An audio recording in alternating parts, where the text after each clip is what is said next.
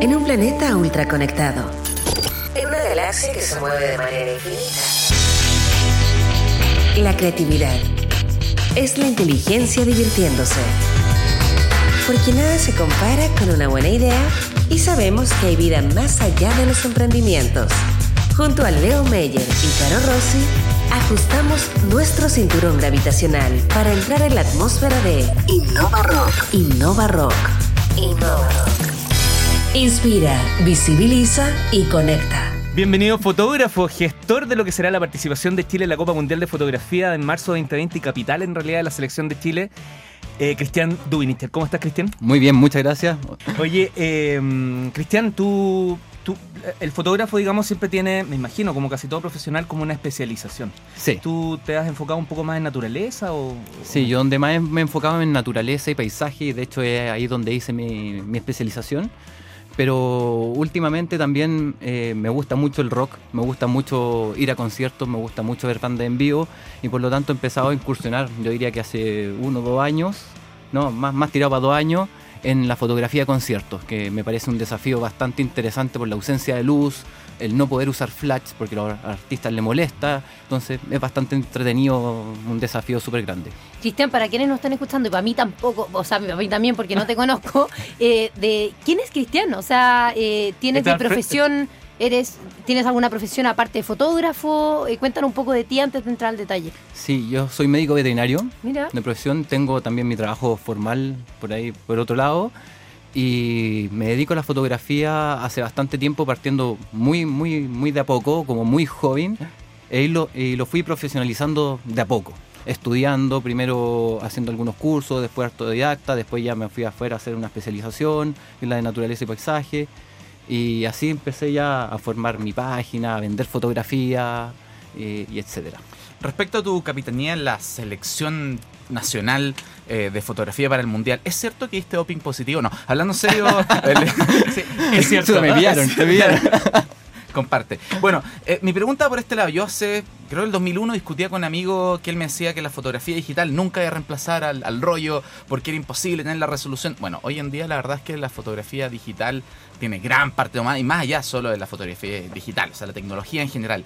¿Cómo ves tú que ha cambiado la tecnología a la fotografía en los últimos 10 años? Mira, la, la tecnología hoy en día es una gran ayuda a la fotografía.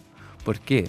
Tenemos la tecnología muy de mano y por lo tanto las cámaras están eh, mejorando constantemente. Y sobre todo lo que se refiere a la captación de la luz. Hoy en día la, la, las cámaras han hecho muchas mejoras en lo que tiene que ser la, la, tiene que ver con la tolerancia a la captación de luz, lo que se llama el ISO, que es eh, la sensibilidad que tiene el sensor a la luz. Y eso ha mejorado bastante, por lo tanto a, a alto, a alta escala hay muy poca, hay ausencia de ruido. Entonces se puede trabajar mucho más cómodo con estas nuevas tecnologías, sobre todo en escenarios de poca luz. Como ya, los conciertos. Como los conciertos, por ejemplo. O sea, eh, eh, la verdad que mi cámara antigua y mi cámara nueva es mucha la diferencia en lo que yo puedo hacer en un concierto y la tranquilidad que tengo al hacerlo también. La tolerancia es muy distinta. ¿Y la cámara más nueva que está en el celular? ¿Cómo, cómo entra en, esta, en este discurso? Mira, los celulares también han mejorado bastante sus cámaras. De hecho, hay muchas incluso aplicaciones de cámaras fotográficas, de cámaras profesionales que se pueden instalar en los celulares. Hay, muy, hay un par de conciertos me ha pasado que han habido problemas entre la productora y la y el lugar y la, la agencia por la donde yo voy a hacer las fotos que no me han dejado entrar con cámara y pero con esta con estas aplicaciones profesionales de, de cámaras profesionales de los celulares he podido hacer bastante buen trabajo. Y lo otro bueno la, la fotografía análoga todavía sigue sigue y de hecho hoy en día yo creo que es bastante importante y sobre todo porque lo vintage está de moda ya como que ha tenido un realce bastante importante y hoy en día se venden por todos lados cámaras análogas, hay, ah, se han ido desarrollando lugares especializados de revelado, hay cosas muy interesantes en ese o sea, aspecto. Volvió el cassette, la tecnología más horrorosa para escuchar música volvió así. O sea, exacto, exacto, volvió el cassette, podría volver todo. Y bueno, y dice por ahí que lo que importa es el indio, no la flecha, por lo tanto uno puede hacer fotografía con cualquier cosa. ¿Vamos a, al tema del campeonato o no? Sí, ah. sí, justamente me iba, yo me iba a enfocar en eso. Cuéntanos entonces ahora un poco sobre cómo se conforma esta selección chilena de fotógrafos y de qué se trata. Mira, la, la Copa Mundial, primero que todo, es, se desarrolla el año 2013. Ya se, entre la, Asociación de Fotógrafos Profesionales de América, que son los gringos, y los europeos, se unen e informan esta instancia a la Copa Mundial de, Fotografía. Y esta es primera vez que Chile se hace parte de esta Copa. Primera vez que Chile participa y eso ya es un hecho. Ahora, eh, para esta instancia se creó un nuevo concurso a nivel latinoamericano, donde todos los países que latinoamericanos que están formando parte de la Copa del Mundo se unen en una instancia de, recluta, de reclutamiento de fotógrafos común. Por lo tanto, se hace un concurso donde todo el mundo puede participar, ya representando a su país. Y en ese concurso están los ganadores por categoría del concurso propiamente tal, con lo cual se va a hacer una exposición itinerante por toda Latinoamérica, pero además están los ganadores por país que son las tres mejores fotografías de cada categoría y eso serían lo que conforman la selección nacional para cada país participante. Vamos por partes, ¿las categorías cuáles son? Las categorías son eh, ilustración y arte digital, comercial, que involucra ahí fotografía de diseño, fotografía comercial propiamente tal, la arquitectura también va dentro de esa categoría comercial, naturaleza, que involucra paisajes y vida silvestre, matrimonios, eh, documental y reportaje. Y hay una que se me queda ahí eh, en, el tintero. ¿En qué proceso estamos? ¿Ya están abiertas las postulaciones? Eh, ¿En qué estado estamos de este concurso? ¿En qué proceso estamos? Hemos, hemos levantado una convocatoria bastante grande. O sea, yo personalmente me he contactado con alrededor de 80 fotógrafos para invitarlos a, a participar de, de, esto. Es, una, es la primera vez, por lo tanto es la más difícil y por eso me preocupé de hacer un contacto bien personalizado y hay fotógrafos connotados a nivel nacional que, han que, que ya han enviado sus fotos, o sea, gente que le ha hecho fotografías para revista Caras, por ejemplo, mandaron sus fotos de los fotógrafos más importantes en naturaleza, que uno ve sus libros en el, el Store, en el aeropuerto, también ya mandaron sus fotos. Eh, así que tenemos un muy buen nivel. Y si alguien quiere participar, está absolutamente invitado. La convocatoria, eso sí, estamos justo, cierra el lunes. El lunes es el último plazo para enviar las fotografías. ¿Sitio web? Sitio web. ¿O lo hacen a tu correo? ¿Cómo? cómo? Mira, son las dos posibilidades. Eh, pueden mandarme un correo a cristianduni.gmail.com y en ese correo yo les, les respondo con eh, las bases de la convocatoria, las bases del concurso, que son las mismas bases para la Copa del Mundo, ¿ya? y algún brief de la Copa Mundial para que se interioricen y todo. Y, con eso, bueno, pueden participar. No sé si lo dijimos, pero ¿hay premios acá? ¿Cuál, ¿Qué es lo que buscan al competir o a formar parte de esta selección? Mira, eh, hay premios para el fotógrafo y para el país. O sea, la, la, foto participante es siempre el fotógrafo. Por lo tanto, si gana esa, esa foto que gana medalla de oro, por ejemplo, gana el fotógrafo. El fotógrafo es el reconocido con la medalla de oro. Y eso le aporta puntaje al país y finalmente el país que obtiene más puntaje es el ganador de la Copa del Mundo. Así como capitanea... Funciona como la Olimpiada en el fondo. Exacto. Así como capitanea los equipos que nos enfrentamos los días jueves en la tarde en algunas épicas pichangas, así Cristian también está capitaneando esta, esta selección de Chile de fotografía en este campeonato mundial eh, que se va a celebrar en marzo. Eh, recordemos el sitio web antes de cerrar. El sitio web para la, la postulación es clickawards.org. ¿ya? Ese es el sitio web. Por eso es más fácil, quizás me, envían un correo a cristianduni.gmail.com y ahí yo les puedo mandar toda la información. En nuestras redes sociales vamos a subir y la foto que vamos a subir la va a tomar Cristian. Así que la que van a encontrar ahí en, las redes sociales va a estar tomada por él. Cristian, muchas gracias por habernos acompañado hoy y nos encontramos muy pronto. Muchas gracias muchas Gracias. Y cuando se celebre el campeonato, eh, avísanos para contar quiénes ganaron y nada de eso podríamos invitar a, los chilenos. la premiación es el 23 de marzo en Roma. Estamos. Importante, ah, eso sí. Eh, las convocatorias se cierran este lunes, sin embargo, los que serían los seleccionados nacionales, el 15 de octubre estaría esa información. Por lo tanto, queda muy poco tiempo. Luego vamos a ver qué pasa. Soy Leo Meyer junto a Caro Rossi y Yuri Martinich. Estamos cruzando el espacio sideral a través de esta nave Innova Rock. Hoy vamos a conversar con una chilena que forjó su destino a puro ñeque. Cruzó las fronteras y hoy está apoyando a que más empresas y personas piensen y actúen globalmente. Le damos la bienvenida a bordo de Nave Innova Rock a la fundadora y CEO de Innova 360, Laura Chicurel. ¿Cómo estás, Laura? Hola, muy bien, un placer estar aquí. Así que gracias por la invitación. Bienvenida. ¿Tú ya conoces a, Uri y a, Carolina? Ya? Sí, nos conocimos en Viña. Yo creo, sí, en alguna, alguna vez nos hemos topado por ahí, en algún evento. En el Festival de Viña, no sé. en un Meet Latam. En un Ah. Meet Latam que tú animaste, ¿cachai? Que no te acordáis, Leo. No, ¿Cómo que no me acuerdo? ¿Cómo ¿No que me preguntaste? Sí. Ah, sí bueno, ¿te acuerdas, Leo? No me acordaba que estabas tú. Ah, sé que fuiste a la ciudad, pero no sé si fuiste al evento. Muy bien. Bueno, y no puedo volver más por seis años a Viña, lamentablemente. Corrígeme, Laura, a ver si es verdad o no. No dudo de ello, pero a lo mejor eh, cambié algo. Licenciada en Administración en Empresas con especialización en España, comenzaste como asistente de ventas en Reuters Chile y luego saltaste al extranjero, España, Inglaterra, Estados Unidos. Eh, ¿Qué es lo que más destacarías de, de eso que tanto le falta al chileno, que es salir pronto, rápido, eh, desarrollarse para luego sentir que vuelve a dejar? algo? Sí, eh, como dices, muchos cambios, empezar de cero en entornos donde no hay antecedentes, en cierta forma no eres nadie, y forjar tu futuro, tu identidad, eh, hacerte valer por lo que tú eres en ese momento y no quién fuiste o de dónde vienes, porque no hay precedencia. Eh, en mi caso me tocó variar en diferentes países, diferentes ciudades, entonces era un, un constante reinventarse, ¿no? Para mí cada cambio era una oportunidad de decir quién soy yo, cómo encajo acá o quién quiero ser en esta nueva etapa, ¿no? Entonces un- una constante reinvención de sí mismo. Asimismo círculos, entornos, eh, nuevas tendencias, ¿no es cierto? Entonces yo diría que si tenemos que hacer la analogía un poco con la realidad local, donde la gente está más estancada, quién ha sido y permanece en, es- en ese mundo estancado, digamos, ¿no? Tiendo a pensar, y no soy el único, que, que para pegarse ese salto hay que tener como muchas redes o ya conocer mucha gente o irse un poquito eh, apoyado en eso. ¿Es, es así, no? No, Leo.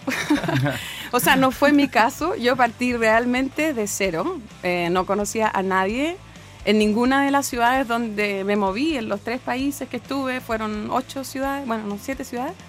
Eh, realmente partir de cero. No, no conocer a nadie, eh, tocar puertas. Y como te decía, eres tú. No hay antecedentes y más lo que puedes, el cuento, como dicen aquí, que puedes contar en ese momento, ¿no? Eh, luego, obviamente, el valor de las redes que se forman son vitales. Pero al final esas redes se forman porque la gente te conoce y al final te valora por tu profesionalismo, por tu seriedad o por tu forma de ser, tu autenticidad. Y ahí obviamente se van abriendo puertas, ¿no? Y que depende de ti, obviamente, tu capacidad de lograr abrir esas puertas que al fin y al cabo están cerradas para ti de partida, ¿no? Claro. Eh, entonces es vencer los miedos. Al, al decir yo puedo y, y no, no creer que básicamente porque no hay alguien que te vaya a presentar no vas a ser capaz de lograrlo. Tremenda lección de vida para quienes no se escuchan.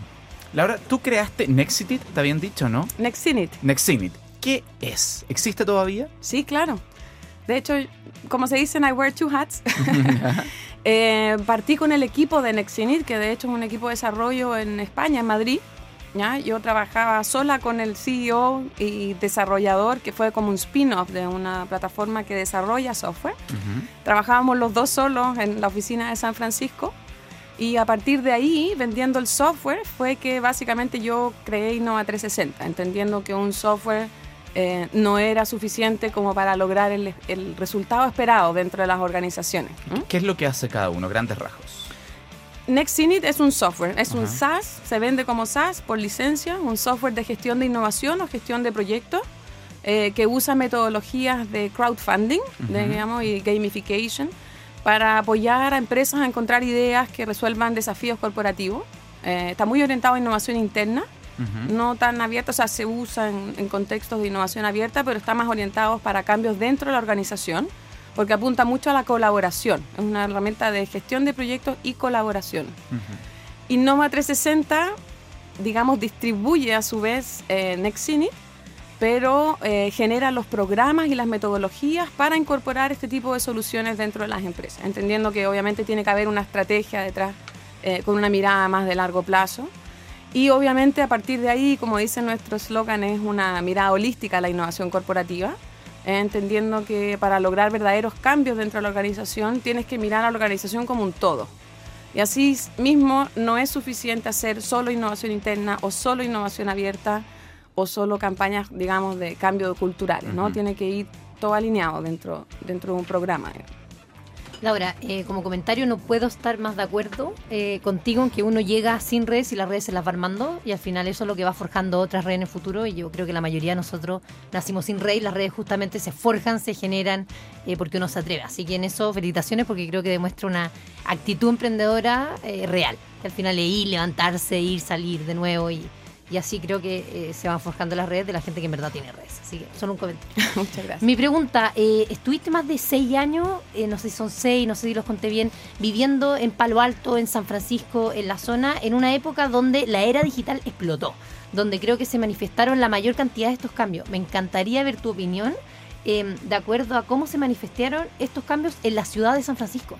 ¿Cómo cambió la ciudad? Porque es el ejemplo de San Francisco es lo que va a tender a pasar con ciudades como Seattle, lo que está pasando con Toronto y lo que eventualmente va a poder, va quizá ocurrir acá en Santiago o Maldivia quizá, no sé.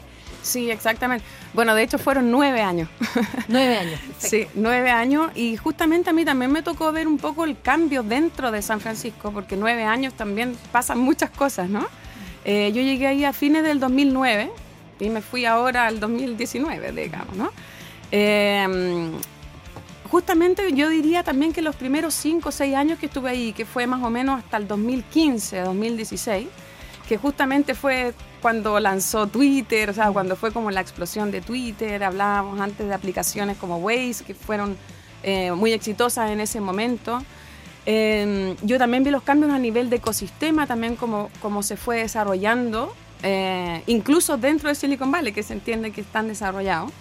Eh, habían cosas que obviamente yo encontré muy positivas muchos años, cinco o seis años. Sin embargo, te podría decir que los últimos dos años, o sea, hablamos dos, tres años atrás, yo, esta es una percepción un poco de la parte crítica, pero desde mi mirada, eh, yo estaba bien inmersa en el ecosistema también, incluso tenía una red de mujeres emprendedoras en tecnología, ya teníamos 800 miembros, eh, hacíamos muchas actividades, muchos eventos.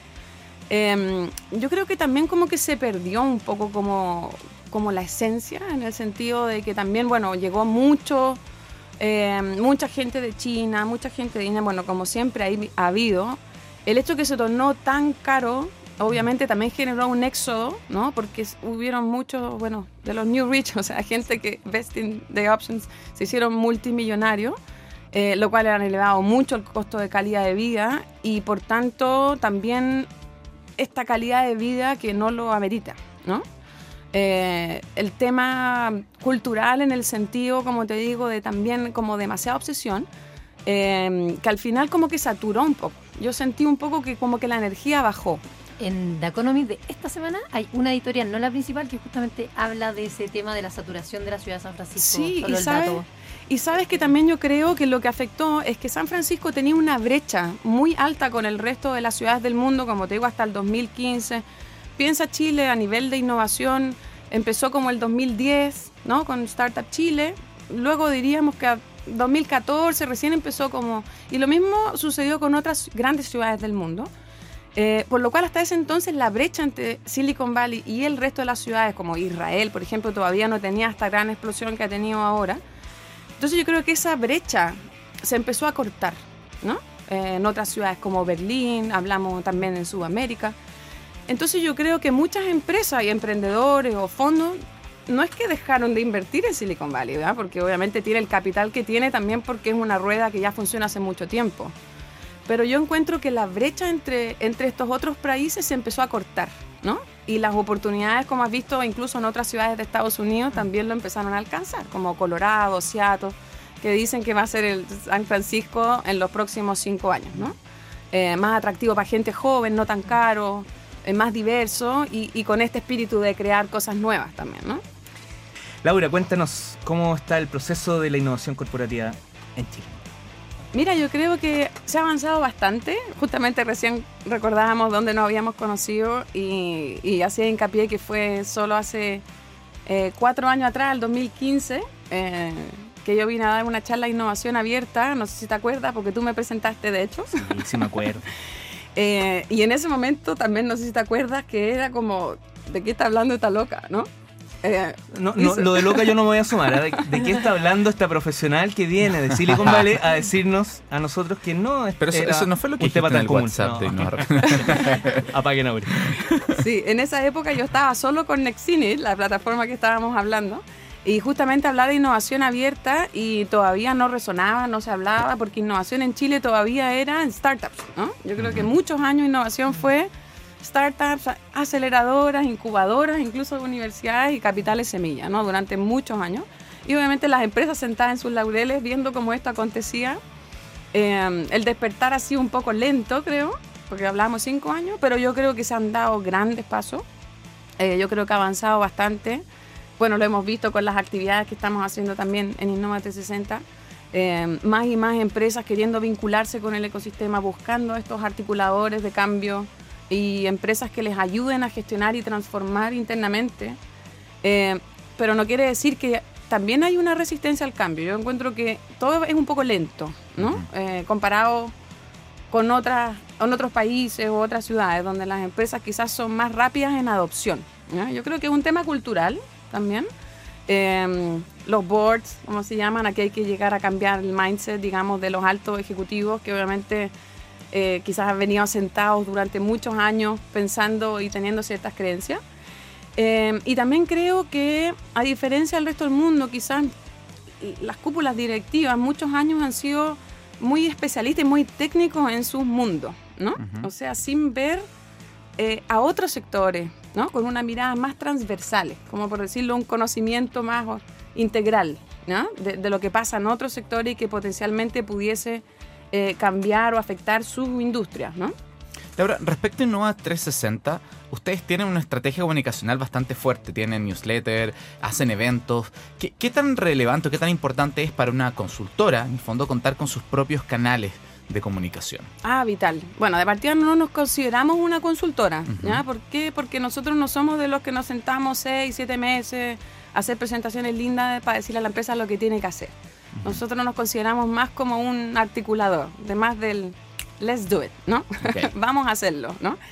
Eh, pero yendo a tu pregunta, yo creo que es vital. Nosotros apuntamos al marketing de contenido, ¿ya? O sea, todo el presupuesto que nos gastamos es no persigo a un Mercurio, no persigo a una tercera, porque creo que lo que hacemos justamente es llegar y crear contenido relevante para las personas que nosotros queremos llegar y mostrarles que podemos generarles valor. Y para eso este marketing contextual, en el sentido de traerles conocimiento, de traerles contenido, de vincularlos, que obviamente si ves son eventos o hay diferentes mecanismos, eh, para nosotros ha sido crucial en posicionarnos como un ente relevante, no solamente para la empresa, sino que a nivel de ecosistema también. Em, porque no sé si tú lo ves, pero mucho, y a mí me encanta, porque si me puedo describir es como un alma libre. Eh, es que somos un ente muy neutral. Es como que somos todo y no somos nada y no pertenecemos, es como que no nos puedes catalogar. Porque no somos aceleradora, no somos incubadora, no somos consultora. Eh, ¿Me explico? No es una empresa pública, no es que nos financiamos con Corfo, o sea, vendemos servicios. Pero em, eso también lo hace un poco complejo al momento en que tu contraparte quiere entender Sí, pero lo que me ha gustado es que sucede justamente lo contrario y es lo que yo quería generar. Perfecto. Que es que te vean de todos lados como un potencial partner y como un potencial asociado. Sin embargo, así, o sea, como para eh, complementando en eso mismo, por ejemplo, en este summit que hicimos hace poco, nosotros invitamos a muchos partners a colaborar, algunos de ellos siendo competidores nuestros y muchos compitiendo entre sí entonces como que los descoloca, es como, ¿por qué me estás invitando? Es como invitar a tu enemigo a tu casa, ¿no? Y yo digo, bueno, nuestro objetivo es lograr un impacto, y un impacto no lo puedes lograr solo. Entonces por eso es, por eso te digo, pues si no fueras un ente neutral, no lo podrías lograr. Y hoy hemos visto ese resultado, de empresas que nos llaman de diferentes rubros para decir, ¿Cómo podemos unirnos? ¿Cómo podemos trabajar juntos? ¿Cómo podemos colaborar? En, la, en la bajada más práctica del servicio entonces que ustedes, o de los servicios que ustedes entregan, sería, por ejemplo, Innova 360 tiene un evento, entonces se le invita al evento, Innova 360 le maneja los contenidos, una empresa que así lo pide, eh, para entenderle un poco en la, en la bajada práctica. Sí, bueno, de hecho hay empresas que piensan que nos dedicamos a organizar eventos. Hacemos muchos eventos, pero nosotros te entendemos perfecto porque a nosotros hay muchas empresas que creen que nosotros nos dedicamos a hacer radio y ahora a hacer eventos. Sí. Claro. Es exactamente lo mismo que Exacto. Eh, bueno, nosotros vendemos mucho estos programas, como te decía, innovación interna. Eh, con, contratos más de largo plazo. Perfecto. Entonces así son son temas que se pueden ejecutar en la práctica en una empresa, un taller, un eh, sí, más que sí. De hecho trabajamos mucho con la minería en Chile. Trabajamos con cuatro grandes mineras. gestionando sus programas de innovación dentro de la empresa y que obviamente eso los ha ayudado también a abrirse a, otros a otras de actividades como innovación abierta pero partiendo, bueno, tenemos una teoría de la importancia de vincular innovación interna con innovación abierta. Em, y por qué no puedes llegar y, desarrollar un concurso si no has trabajado previamente para entender con tu, gente. necesidad. Exactamente, ¿no? Em, entonces es un trabajo quizás más arduo, ¿no? Porque mm. es por decir el ciclo de venta, por decirlo así, es más largo. Em, y la relación contractual es muy de partnership con la empresa. Claro, en el fondo ir armando, también es muy como emprendedor en el muy buen sentido de la palabra, o sea, es, ir armándolo porque esto está en constante cambio, la innovación y mutua, entonces Exactamente. vamos construyéndolo en conjunto. Marcelo Arancilla nos pregunta por redes sociales el sitio web, no lo dijimos. El sitio web de ah, Innova360. Innova360.cl. ¿Y la gente se puede inscribir ahí gratuitamente para recibir estos contenidos que tanto generan? Sí, absolutamente. Nosotros tenemos un programa que se llama Innova Connect, eh, donde tú puedes comprar una membresía o también tenemos una membresía gratuita que obviamente recibe newsletter y descuento en nuestros eventos. Tenemos muchos eventos siempre todos los meses corporativos, los Innova Drinks, tenemos Innova Summit, tenemos desayunos, webinars. Eh, de diferentes temáticas, pero eh, apuntado a un perfil más corporativo Em, nos hemos ido acercando mucho a, también abrir esta brecha entre los startups y las empresas, obviamente. Em, tenemos mucho contenido en nuestro website, digamos, como para, también escribimos blog posts em, de cómo vemos nuestra mirada de la innovación. Eh, pero claro, te puedes suscribir al Innova Connect como una categoría exploradora. ¿El Summit pasó hace poco y hay que esperar un año para el próximo? Buena pregunta. Yo por mí esperaría dos, pero... Porque no son nada cansadores. Todavía me estoy recuperando, sí. Eh, sí, fue agotador, pero fue... Intenso. Quedamos muy contentos. Y creció mucho del primero al segundo. Sí, cinco veces, en todos los contextos. Eh, y esperamos que siga creciendo. Eh, yo creo que ya se, puede transformar como una marca. Em, el Innova Summit sí, lo vamos obviamente a seguir haciendo una vez al año, eh, pero estamos organizando, aparte de los Innova Drinks, hacemos cada dos meses y otras actividades, estamos organizando un evento con speakers internacionales también a, a principios del próximo año, que va a ser un formato diferente, no va a ser tan grande como Innova Summit, pero pero pueden, pueden unirse a nuestros eventos durante todo el año. O sea, la idea no es que salgamos de repente a decir hicimos un evento, sino que es la continuidad, ¿no? Y la gente obviamente eso lo valora porque se generan redes, la gente va, se conecta, eh, vuelve mucho a los eventos, aunque obviamente las temáticas van cambiando. Soy Leo Meyer y junto a Uri Martin y Chicaro Rossi estamos liderando una interesante conversación con la galáctica tripulante, fundadora y CEO de Innova 360, Laura Chicurel, y hermana Andrea, amiga mía, que la quiero mucho. ¿Cómo está la Andrea? No la veo hace tiempo. ¿Está bien? Muy bien, sí. Yo supe mucho después que era hermana, nunca hice el link por el apellido. Ah, ¿sí? Hasta que. no, si estuve invitada en el programa. Ella es una tremenda emprendedora, digámoslo, eh, eh, nutrición inteligente, ¿no? Nutrición inteligente, exacto. Ah, eso fue un día viernes, ¿no? Sí, fue un día viernes. Día viernes a las 9 de la mañana por Mercado Futuro. Y nos conocemos desde mucho tiempo. Laura, te voy a hacer dos preguntas. Nada, de tos. Nada que ver con tu familia. Eh, te voy a hacer la primera. Eh, ¿Hay vida inteligente en otros planetas? Te lo pregunto porque me soplaron que te encanta ese tema. Sí. ¿Sí hay o sí te encanta ese tema? Dos cosas.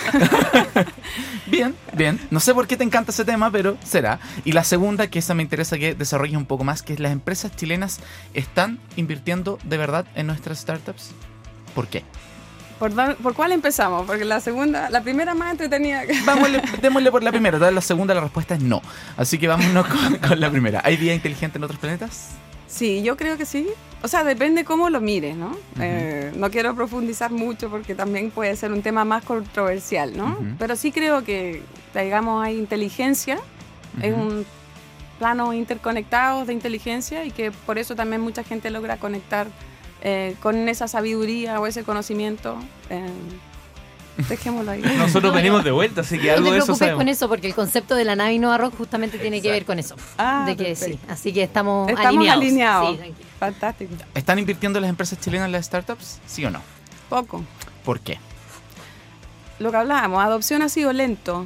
La verdad es que este tema que hemos venido impulsando, que el tema de Corporate Venture Capital, eh, a pesar de ser una revolución mundial y que hoy son trillones los que se invierten en el mundo, digamos, a nivel de corporates, ¿tú sabías que en el mundo uno de cada cinco startups son financiados por corporates? ¿Y en Chile? Y en Chile el- debe ser el Una de cada 0,01%. 500. Una de cada 500 y hay mil. Exactamente, sí. Justamente ayer hubo una- un evento con SoftBank eh, en que estaban contando cómo se había creado este fondo de, de la empresa japonesa. Eh, y obviamente deja a todos traspapelados porque no son, no es un monto menor, ¿no? Es billones de dólares, ¿no? Eh, que tú decías, dirías aquí capital de riesgo, o sea que estás dispuesto a perder, ¿no? Ya de partida el concepto está mal puesto, capital de riesgo, ¿no? Ahí cuando hablas de corporate venture es como de jugar, es como de apostar, ¿no? Eh, yo creo que hay mucho miedo, ¿no? como lo hablábamos de la resistencia al cambio y miedo a la, a la adopción, digamos, porque piensan, si te fijas, incluso el término innovación, siempre hasta ahora había estado muy medido por, por KPIs internos, pero también del retorno sobre inversión, ¿no? Es como que cada gasto tiene que tener un retorno inmediato y obvio, ¿no? Y hasta ahora, si no lo podías demostrar así, es como que no me hablen, ¿no? Em, y en la innovación no lo puedes medir de esa forma, porque ya viste, o sea, hay las empresas que tienen mayor capi- capitalización, capitalización bursátil en el mundo hoy, pierden plata, ¿ya? Son cash flow negative, ¿no? Pero sin embargo son las que más valen. Entonces tienes que cambiar esa forma de percibir el valor para poder realmente tener la capacidad de decir voy a ir a apostar. Ahora, lo que ha pasado interesante, que quizás han dado pasitos, que es en vez de ir a crear sus propios fondos de inversión propio, como, como empresas más consolidadas, como un Intel Capital, un Google Ventures, es que han ido a aportar a otros fondos para que otros le gestionen sus fondos. ¿no? Es como decir, en inglés se dice tip your toe in the water, ¿no? Como sin saltar al pozo, mojemos la patita y en vez de ir nosotros a gestionar nuestro fondo, démosle plata a otro para que lo gestione. Que es lo que hoy día en Chile está creciendo un montón. O sea, al final tienen todas estas administradoras de fondos, además que muchas de ellas tienen plata Corfo también, ¿cierto? Exactamente. Corfo, y que están manejando el tema. Sí. Em, Laura, por tiempo te, te apresuro. A mí me encanta ese tema del capital de riesgo, es más, mi tema favorito. Eh, pero me tocó otra pregunta, así que te eh, vuelvo al trabajo que ustedes hacen eh, como consultora, no como consultora, pero Mm. como articuladores internamente en la empresa. ¿Cuáles para ti serían hoy día estas soft skills o estas skills, que quizás no necesariamente son soft, que las empresas chilenas necesitan para realmente hacer innovación? Bueno, de partida yo creo que es perder el miedo, ¿no? Yo creo que el miedo, pero en todos los contextos, ¿no? Jugársela, en el fondo, ser más emprendedores. Sí, pero de- desde todos los ámbitos. Hablo de miedo de jugársela a los de abajo, de poder hablar, miedo del de la jerarquía, de poder ceder poder. Si piensas, por ejemplo, en nuevos modelos de estructuras de células ágiles, por ejemplo, donde se, se crean equipos transversales de trabajo, tú puedes trabajar con pares donde en otro eres un superior. Y eso conlleva un perder el miedo y un ceder, ¿no? Yo creo que parte por ahí, es un trabajo interno, ¿no? De decir al final es, es, es velar porque las cosas se hagan, se hagan bien, probar y, y obviamente el no, no solamente el atreverse, sino por eso te, llamo, te hablo del miedo desde todos los contextos, también el miedo intrínseco a voy a perder mi poder, cómo me van a percibir, es tener seguridad en ti mismo, ¿no? Y, y obviamente traspasar eso, si eres un líder, a la gente que trabaja contigo, ¿no? De que se puede atrever a hacer eso y obviamente contratar gente más inteligente que tú, eh, en algunos ámbitos, obviamente. Yo creo que ese es un elemento no menor, ¿no? Porque obviamente aquí es una cultura muy basada quizás en patriarcados, ¿no? Eh, en un tema histórico, cultural, ¿no es cierto? Donde eh, obviamente es como mantener a los otros quietos, ¿no? Y, y- y tomar las decisiones entre pocos, sin entender, eso es lo otro, ya de pedir un consejo, decir no sé, para que otros te digan, estás perdiendo un poco, entre comillas, autoridad, porque estás reconociendo que no sabes algo. Y el reconocer que uno no sabe es las bases para poder aprender, ¿no? Maravillosa la, la ignorancia entendida de esa forma, porque eso te abre las puertas. Oye, a mí no me tocó la pregunta, sino que yo la hice. y te quería eh, poner en, en esta ubicación eh, que no sé si ministra o no sé si con algún poder especial, pero que tú puedas decidir sin tanto intermediario un cambio importante para Chile. ¿Cuál, cuál, ¿Por cuál te la jugarías? ¿Cuál crees tú que es una, una, acción lo más inmediata posible que nos aceleraría eh, estos cambios que tú misma dices que hay que esperar un poco, hay que ayudar, pero que podrían pasar más rápido? Uy, qué buena pregunta. Mira, yo creo que algo importante a nivel de leyes sería un poco lo que se hizo en Brasil, que por ejemplo a las empresas se les obligó a destinar un porcentaje de su revenue en investigación y desarrollo y de hecho es una obligación, o sea, lo tienen que destinar. Y cuando aquí hablan de porcentaje de investigación y desarrollo, algunos casos hablan de 2%, 1%. El caso de DuPont, que trajimos de México, vino la presidenta de Latinoamérica de DuPont, contaba que todos los años invertían el 30% de sus, de sus ganancias en investigación y desarrollo. 30%, era billones de dólares. ¿eh?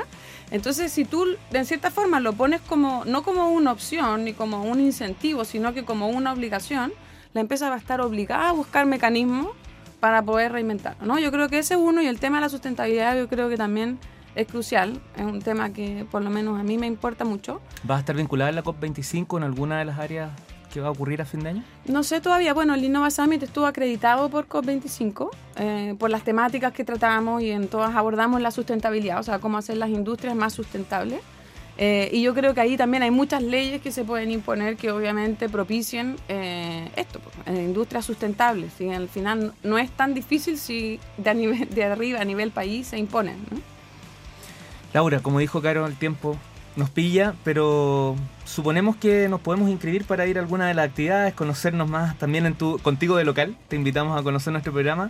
Quizás podríamos ponernos de acuerdo para ir a un Innova Drinks, ¿así se llama? De todas maneras, sí. En la parte de Drinks ahí Uri feliz, ¿no? Sí.